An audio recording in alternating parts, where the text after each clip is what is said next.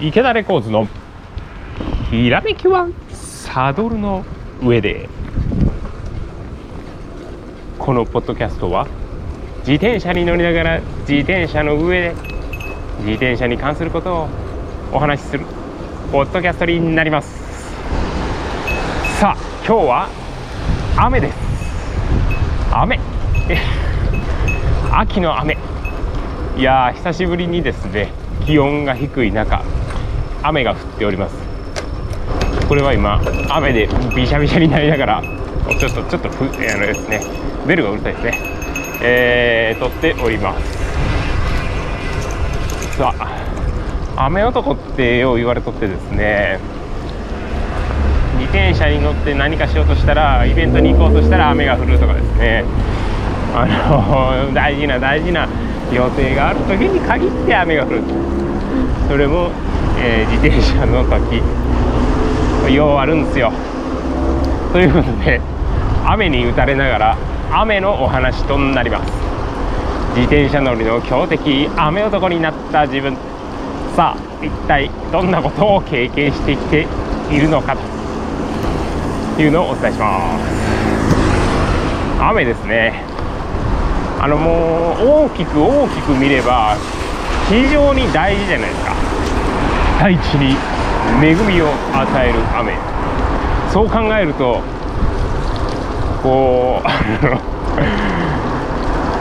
恵みを与える男になるんじゃないですか？あの雨男って。なんですが、えー、自転車を楽しもうっていうことに関してはまあまああんまりよろしくないという感じですね。で遡れば、えー、通学からやっぱり始まるわけですね。あのー、高校生の時がまあ多かったですね。自転車乗って通学するんですよ。片道20キロ。片道20キロで通学するんですけど雨が降ってると、まあ、それでも車で行くとか公共交通機関で行くっていうのはまあ、やっぱり選択肢にないわけですよ。なので行くとしたら濡れていくと。で、えー、その時はですねまだこうポンチョを着たりとか、えー、雨具を着たりするっていう考えがなぜかなかったんですよ。なぜかない。ちなみに今日もあのポンチョ持ってきてなかったんでもう今ずぶ濡れ状態です。でえー、結構ちょっと待ってくださいね。結構雨が強くなってきたな。ちょっとあの木陰に入ります。木陰というかちょっと屋根下に入ります、まあ、なぜ屋根下に入ったかというとちょうど今バックパック背負ってるんですけど、えー、後ろにパニアバッグもつけてるんですよ。でパニアバッグが完全防水のパニアバッグなんでまあ、あのパソコンとかですね筆記用具とかあのノートとかが入ってるんでひとまずこっちにえー、避難させようと思って、えー、やってる感じです。はい、今、えー、バッグを下ろしました。パニアバッグも下ろしました。で、この中にノートと、え移し替えていきます。これ濡れたらやばいやつですね。パソコン、え筆記用。うわ、てか、結構豪雨になってきたぞ。大丈夫かなこれ。構降ってきましたね。なんか ちょっと笑えなくなってきたぐらい降ってきてますね。面白いですね本当にもう。さすがあの雨男と言われるだけあるんじゃないですかね。えへへ。来てるな。なかなか来てますよ。さあノートも、えー、これちょっと分けてですね入れていこうと思います。はい。でカバンはまあできればこのパニアバッグの中にバックパックも入れたかったとこなんですけどどうやら容量的に厳しいようです。うん厳しいですね。ちょっと入らないんで、まあ、バッグ本体は背負って帰ろうと思います。さあ何の話だったっけ？そう高校生のえー、時ですね。雨カッパ着る考えなし。あの野生児みたいな考えですよ、まあ、濡れたら雨が降ったらまあ濡れる以上みたいな。なんででも、まあ、教科書をですね毎回背負って持っていっとったんでそれだけはですねさすがに濡らすとよろしくないと。ということで防水のメッセンジャーバッグをその日買ったんですよ。防水。でこれあのティンバック2っていうメーカーの、えー、防水バッグやったんです防水メッセンジャーバッグやったんですけど、まあ、それを使えば、まあ、ニューヨークのメッセンジャーみたいにかっこよくですね雨の日も走れるだろうという、まあ、安価な、えー、考えのもと買ったんですけど、まあ、それを主に使いながら、えー、日々生活してたわけです。でそういう防水の、えー、強いバッグがあるとまあまあ多少雨が降ろうが何だろうが耐えれると。でそれがあるから、まあ、教科書も濡れることもなくて、まあ、安心して、えー、濡れようやないかと、えいうので、まあ、使ってたわけですね。ただ、まあ、制服はですねあの、まあ、ピッチャビッチャになるわけででその濡れた制服あのをそのままあの校舎に入ってですねそのまままあ教室まで行くんですよ。ほんと迷惑なやつですよね。あの体中びっちゃびちゃで行くんですから。であのー、ブレザーっていうんですかね。ブレザーとまあ普通に、えー、ズボンやったんですけど。それで教室に着いたらそのブレザーを、えー、ひとまず、えー、洗面台のところまで持って行って絞る。着てる服もひとまずあの絞る。でタオルで服。でシャツ。シャツと、えー、まあその中ズボン、まあ、制服で濡れた状態で授業を受けて乾くまでそのまま待つみたいなですね、えー、ことをやってましたね。それはまあまあひどい時なんですけども、えー、基本的にあの高校の時あの作業服をですね作業服体操服っていうのを、えー、学校に置いとったのでまあ、それ雨が本当にひどい時はもう本当にもうシャワーのような時はですねもうちょっと融通聞かせていただいてですねそれを着てまあ授業を受けてたという感じです。いやーしかしなかなかですね雨男というのは辛いもんでしてあの友人とのこう約束の時に限って雨が降るとかですねあの旅行を計画した時に雨が降るとかですね、まあ、そんなんはざらにあるわけですよ。まあ、それも一回も体験してしまえばなんかこう対応策というかあの体がまあ慣れちゃうのでええんですけどね。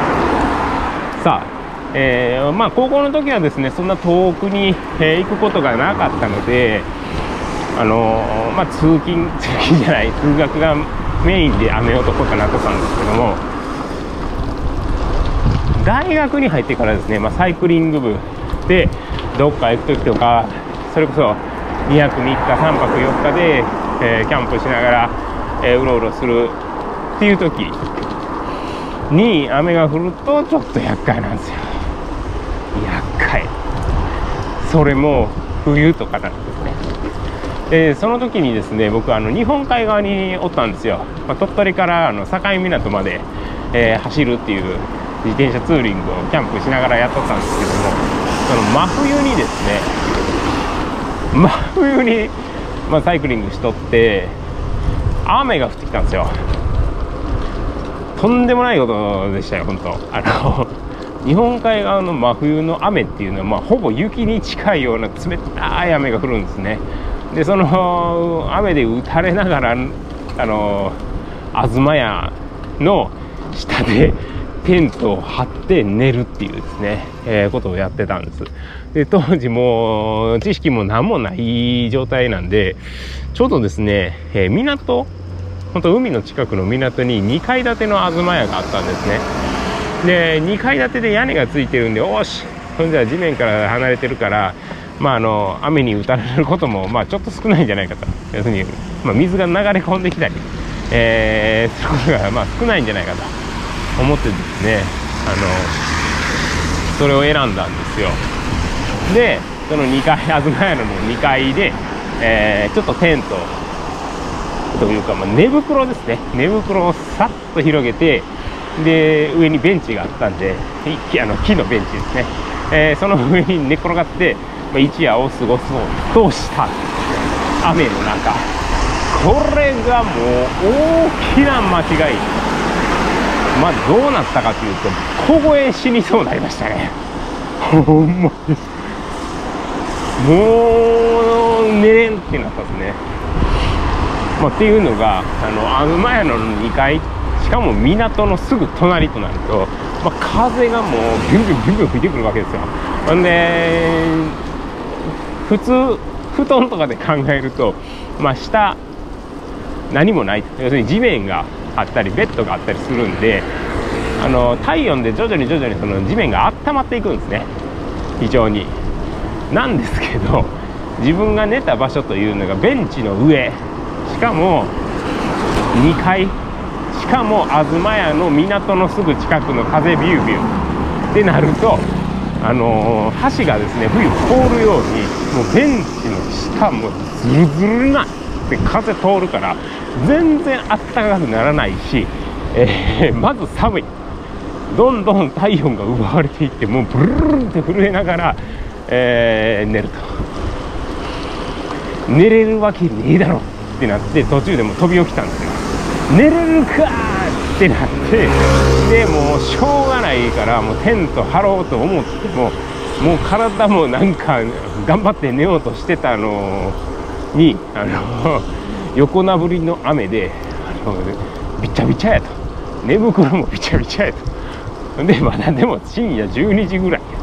と。あもうこれはあかんわと思ってちょっと避難したんですよ。あのインターネットカフェにですね。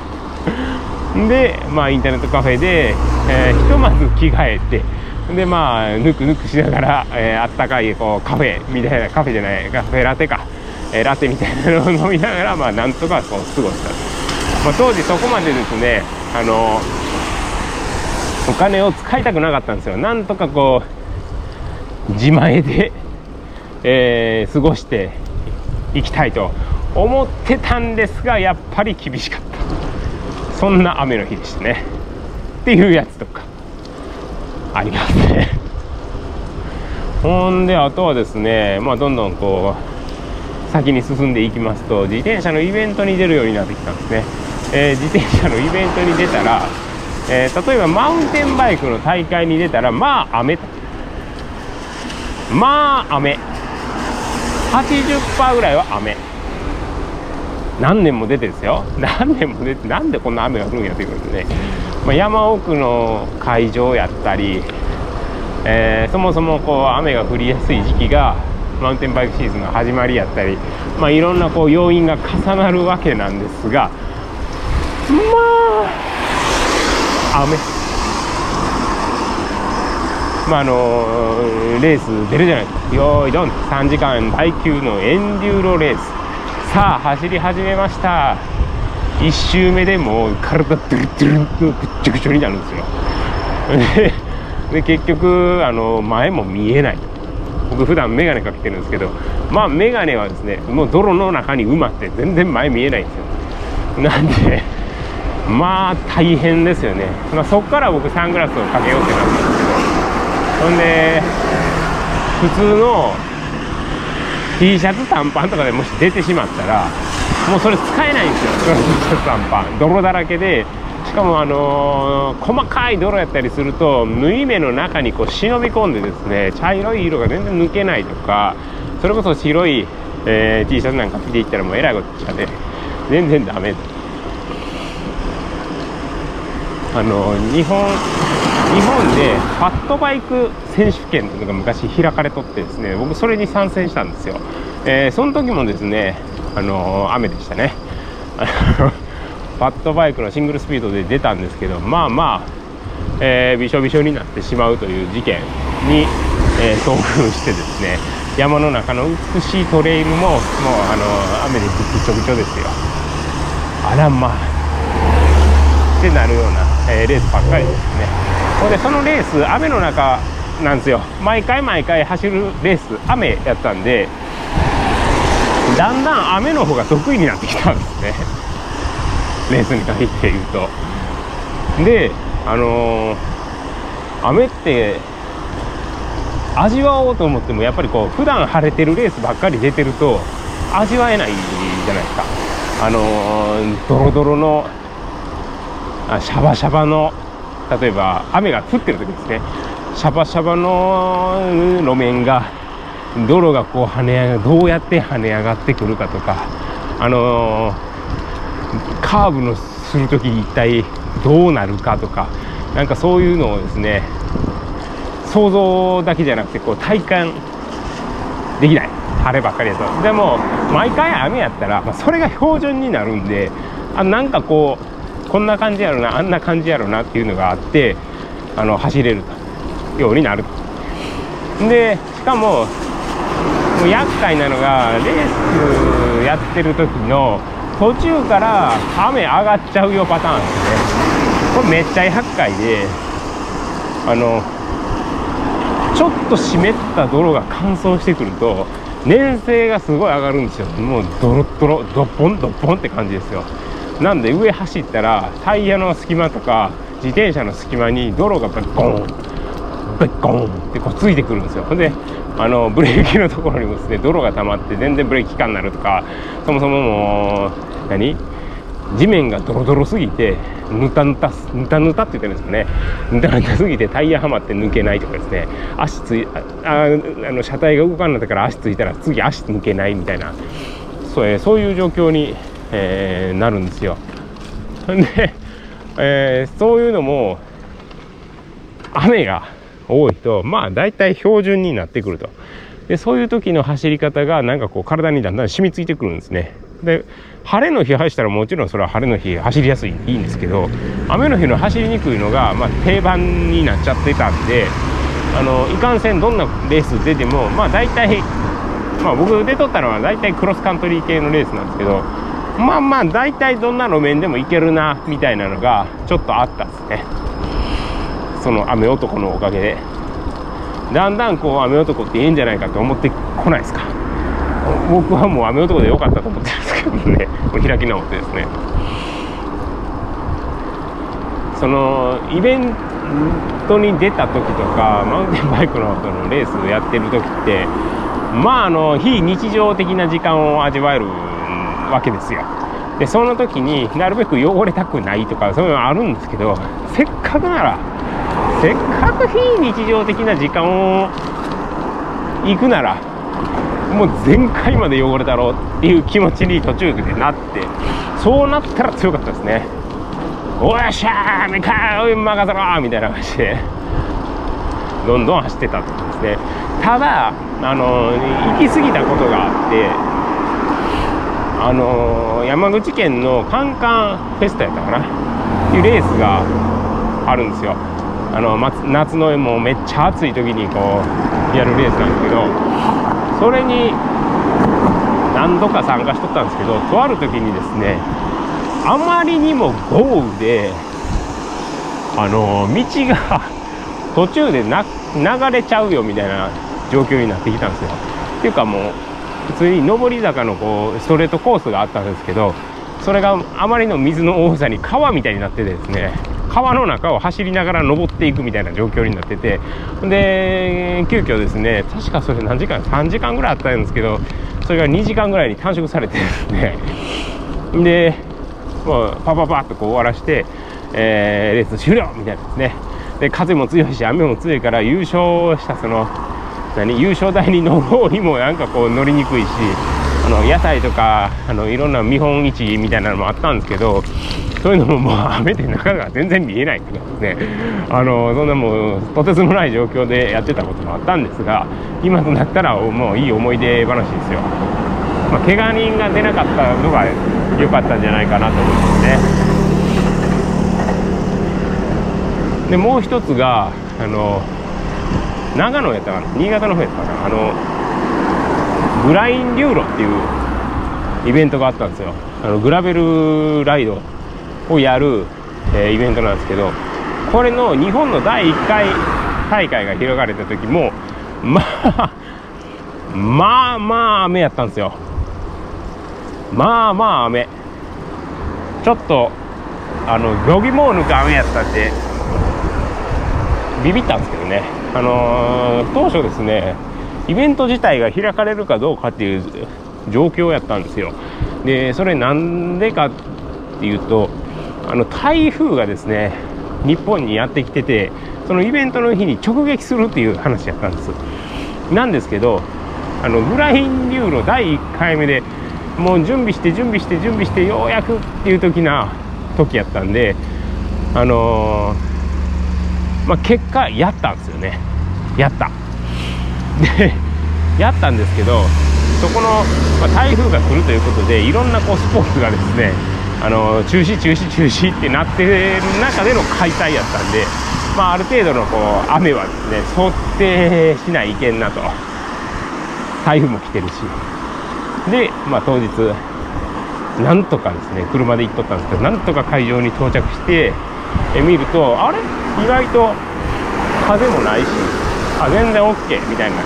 感じだったんですね。でまあエントリーして、えー、夜のパーティーみたいな日本一みたいなのがあってでことが進んでいったわけです。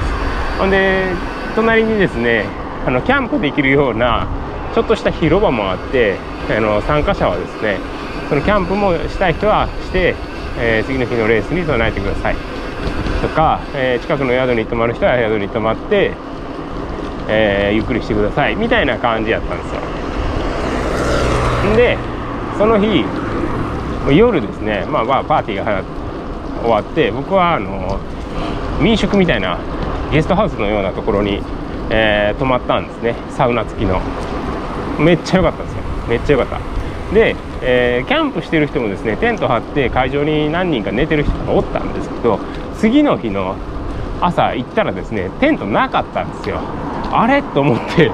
あれ？みんなやっぱりどうしたんかなと思って聞いてみたら飛んだっていうんですよね。全部テントが。まあそれぐらいのですね超強風が吹き荒れてしまったんですね。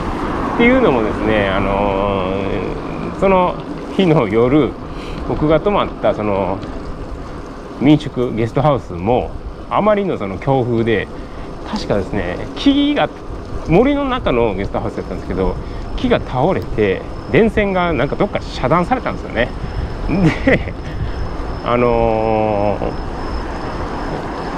ー、夜じゃあ次の日の朝か。次の日の朝起きたらそもそも電気がつかないってなったんですよ。電気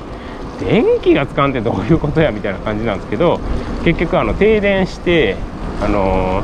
ー、朝のご飯とかも何も出すことができなくなっちゃったと。で、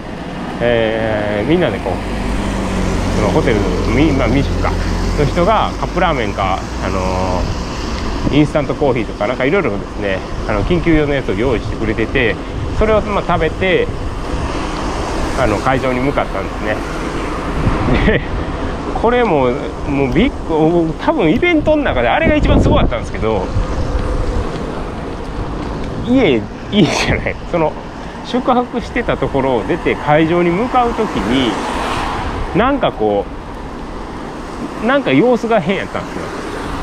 昨日来てた道やったのになんかやっぱり強風のせいで木が結構倒れてます。で枝とかはもちろんふわっと散乱してるんですけどこれちょっと倒れちゃいけんのじゃないかなみたいな木も倒れてるって。で、まあ、そんな状況下の中イベントに行ったっていう感じですね。でイベントは、えー、まあまああの結局スタートすることになったんですよ。で雨の中、まあ、ずぶ濡れになりながら、まあ、レースはまあなんとか、まあ、順風満帆っていうか、まあ、楽すっごい楽しみながら、えー、終わりまして。で帰ってきたんですけども、まあ、帰ってきたら帰ってきたで僕がちょっとやらかしてしまったことがあってでその雨の中ですよ。雨ドワーって降ってる中で僕車の会場まで、えー、広島から会場まで行った車があったんですよ、え、その車の中で着替えてたんですずぶ濡れの状態やったんで、まあ、ドロドロずぶ濡れで。で新しい服に着替えてもう一回会場に戻ってパーティーを楽しもうみたいな感じだったんですけどその中で寒いんですよ。寒い。めっちゃ寒かったんですよ。山奥の山の上の風が吹きれ吹き荒れて、えー、雨もズワーってなってる滝のような雨の中車で着替えてあそうそうと思って車のあの後ろのあの荷台のところで着替えとったんですね。ほんで助手席にそういえばスマホがあったなと思ってと着替え着替えてる途中で一回その何？荷室から出たんですよ。後ろの扉をバカッと開けて外出てで助手席からですねパコンと入ろうとしたらなんと鍵がかかっとったんですよ。インナーロックっていうんですかこれ。車の中に、えー、鍵をつけたまま鍵を入れたまま車の鍵をしてしまうやつ。でそれで鍵閉めてしまうやつですよ。最悪。スマホもない。携帯まあ財布もない。全部車の中で鍵外閉まって雨にうわー打たれながらえどうしよう。ってなってたんですね。着替えてる途中なんですから本当にもうシャツ1枚にあの自転車用のビブタイツで寒い中凍えながらですねあの一緒に同行してた、えー、人にですね「すいません。中閉じ込めてしまいました。鍵を。しかも開きません」みたいな感じで。さあ困ったっすよ。困った。どうしよう。あのおもうその日台風直撃してますからね。台風。ほんでまあひとまず会場におった知り合いのあの電話を借りてですね電話しまくったんですよ。近くの鍵屋さん。まあ閉まっとると。どこも閉まってる。っていうかもうあの開いてない。台風やし。電話もつながらない。停電やし。だからとえこれマジでやべえと思ったんですね。でそんな中、えー、一人ですねあのすっごい優しい方がいて俺 JAF 入ってるからちょっとそれで聞いてみるって言ってくれたんですね。でその人が聞いてくれて JAF なんとか連絡ついて来ることになったんですよ。JAF ってすごいなと思ってこんなもうどこのお店も閉まっててあのオート代も何もしてくれない状況下でも行きますって言ってさっと来てくれてんで対応してくれるってもうもう JAF 様々っていうかもうその呼んでくれた人様々やと思ってもう一生忘れへん。決めてるんですけどね。でその JAF ですよ。これがですね乗っていった車が結構あの古い車やったんで JAF の人が来て頑張って開けようとしてくれるんですけどもうなかなか開かないんですよね。で僕はもう来たらパンとすぐ開いてあのあれださってこう着替えをまたしてあの会場に戻ってすいませんっていう感じで想像しとったんですけど JAF の人が来て開かないと鍵がえっ、ってなってで車の外で雨に打たれながら僕はもう傘折りたたみ傘のちっちゃいの差して JAF の人が頑張ってとこう鍵を開けてようとしてくれているのを横で「頑張ってください 頑張ってくださいなんかしたことありませんか?」みたいな感じであのもうあのシャワーに打たれながら車の鍵が開くのをずっと見てるみたいな感じです。びしょびしょというかもう水ですね。もう水に浸かってるかのようになってる状況でもう体震えて唇紫で ってなってるけど頑張ってくださいって僕が言うっていうそういうあの JAF を応援する会ができとったんです。よ ねほんでなんとかまああの奮闘してもらってですね30分40分ぐらいかけてでまあ扉が開いてですねえー、事なきを得たと。いやもう大変やったあれは。もう本当あの雨男というよりかもその自分が情けなさすぎても ほんま迷惑かけたしいい人にも出会えたしまあいい、まあ、結局相手良かったんですけどね。ででですよ。まだ終わらないんですよこれが。で会場終わりましたと。終わったんですけども今度さあ車で帰ろうかとなった時に実はそのあの会場の周りホテルがあったんですね。で参加者の結構多い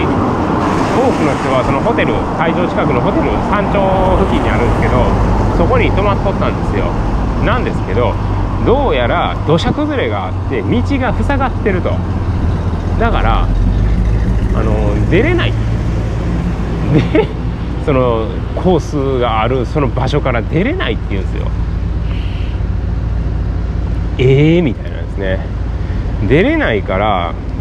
まあどうしようかみたいな道が開くまで待とうぜみたいな話だったんですけど、えー、その話をですね、まあ、ちょっと置いといてじゃあまあ自分の足で行ってみようやって言って車でいろいろこう巡って出口を探したわけですね。まあもともとその場所まで、えー、バスとか他の公共交通手段で来てる人はそもそも、あの動かないんでもうホテルに滞在するしかなかったんですけど僕らはなんとかあの動いたという感じで、えー、行ったんです。そうしたらですねそりゃあの停止するわっていうぐらい途中のあの山の谷をこう抜けていくような林道があったんですけどあの車よりも大きい岩が山の上から落ちてきて道塞いでるんですよ。これあのゲームかと思ったんですけどなんじゃこりゃっていう場所がいくつもあってほんでその巨大な岩があの川に落ちててで川がせき止められとってで そのせき止められた水が道路にうわーってこう溢れ出してる状況。です。もう本当にですねあの海外の映画を見てるかのような状況ですよ。目の前が泥のなんかもう濁流がザーって流れてて横には巨大な岩がダンダンダンダンって落ちているっていう。こりゃ行っちゃやばいんちゃうかと。しかもこの濁流どこまでが道路でどこ,、ま、どこからが川なのかさえもわからないみたいな。最悪これマジでこれやばいでみたいな感じやったんですけど。まあなんとかですねその道を見極めて、まあ、進んでいったわけですよ。ほんで、あのー、新潟の方になんとか抜けれたと。西、えー、南の方に抜ける道はですね全部通行止めになっちゃって全然通れなかったんで、えー、もう日本海側に抜けようって言って、えー、抜けたらまあなんとか、え帰ってこれたという感じの、まあ、イベントやったわけですね。それが、まあ、雨男自転車イベントの中では、え上位ベストベスト1位2位じゃないですかねまあ1位かなあれほど印象に残った雨イベントはまあまあなかったですね。はい。ということで、あのー、ブラインデューのですね、えー、話してたら、まあまあだいぶ時間が来ちゃったので、まあ今日はここまでに、えー、していきたいと思います。この雨男ネタ、まだまだいっぱいあるので、また続編どっかで、え、お話しできればと思います。はい。ということで、えー、池田レコーズのひらめきはサドルの上では、アップルのポッドキャストと Spotify のポッドキャストで配信中です。自転車に関すること、まあ、ほんとしょうもないことなんですけども、えー、何かのお役に立てたら幸いです。役に立つわけないやろという自分であの突っ込みたくなるんですけど。まあそういうことで、えー、今日はこの辺りで終わります。どうも。ありがとうございました。